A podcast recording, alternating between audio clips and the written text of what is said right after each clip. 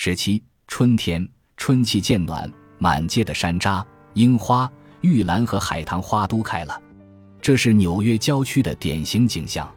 连翘蹲在人家的窗下，夜色里灰乎乎的一团。连日微雨，困倦中常起错觉，以为是别处的劫后。风雨直来直去，硬邦邦的像股票的走势曲线。这种暖而无风的微雨之夜，难得有机会时常销售。路边尚未展开嫩叶的树上，一只杏黄肚皮的小鸟发疯般的叫个不停，不仅叫，似乎还在枝头不断的跳。等了很久。半条街外传来一两声低沉的回应，再一会儿，街对面的树丛里响起成串的和鸣，水泡似的漫空绽放。这些回声欢快和悦，急促但不焦躁。透过灯光，看见那只胖乎乎的知更鸟抖了抖翅膀，忽然安静下来。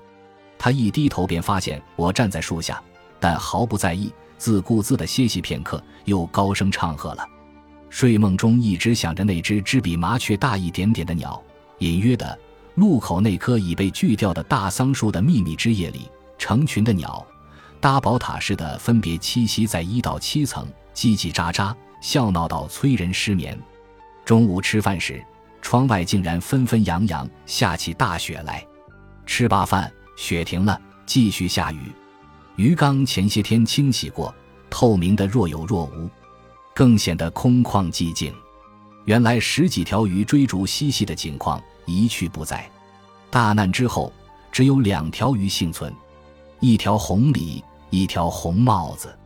红鲤围着缸壁一圈圈地游，有时把嘴伸进石头堆里找食物，也可能在打发时间。那条小红帽子多数时候伏在缸底不动，以为它病了，但一喂食就跑过来，吃饱了接着做它的青天白日梦。这家伙也真够无聊的，简直就是鱼缸里的卡夫卡嘛！